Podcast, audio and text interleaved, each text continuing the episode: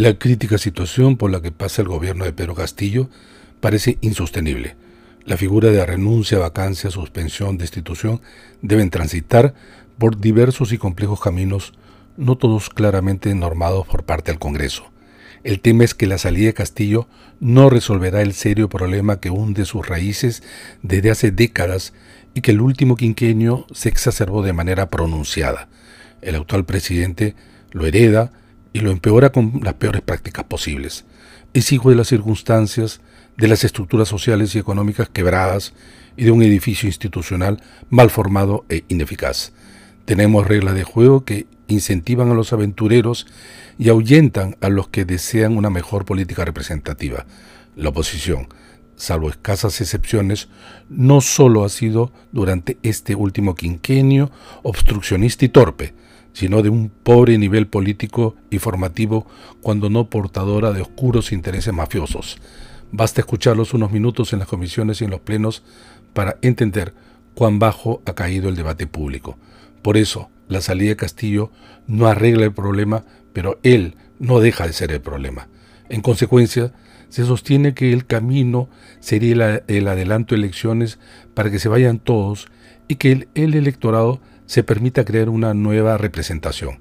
Esta salida, que no tiene obviamente la venia ni del gobierno ni de la oposición, solo tendrá sentido si previamente hay reforma política. Pero ninguna reforma arregla la realidad tan duramente empobrecida de nuestra política peruana. Pero sin ella, la posibilidad de salir de este círculo perverso en el que estamos sometidos es casi nula.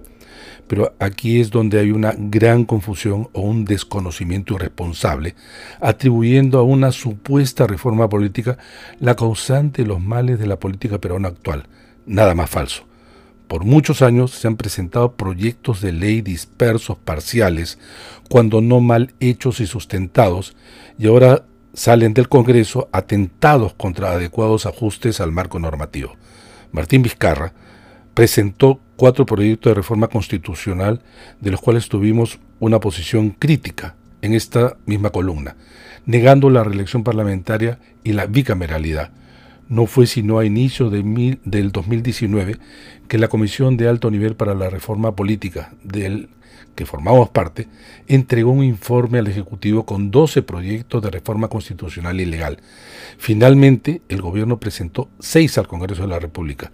Dejó de lado las más importantes, la bicameralidad y las referidas a las relaciones ejecutivo-legislativo, a gobiernos regionales y locales y a la gestión electoral. Y el Congreso aprobó, pero luego suspendió en dos oportunidades seguidas, las primarias abiertas de los partidos. Es decir, la propuesta más seria e integral sobre reforma política fue aprobada en un porcentaje menor. Se retiró artículos fundamentales, se desnaturalizó varios otros y se dejó de lado otros tantos. Para que la reforma política tenga algún impacto, se debía partir de un diagnóstico y discutirlo como paquete, un paquete integral, debido a que las propuestas tenían relaciones e impacto entre ellas, pero esto no se toma en cuenta. Mal entonces se puede afirmar que lo que tenemos al frente es el producto de la reforma política. Lo que tenemos, por el contrario, es la aún necesaria reforma que muchos no entienden y otros temen. En consecuencia, se, podrán ir algunos o todos, pero sin reforma ingresarán otros parecidos o peores.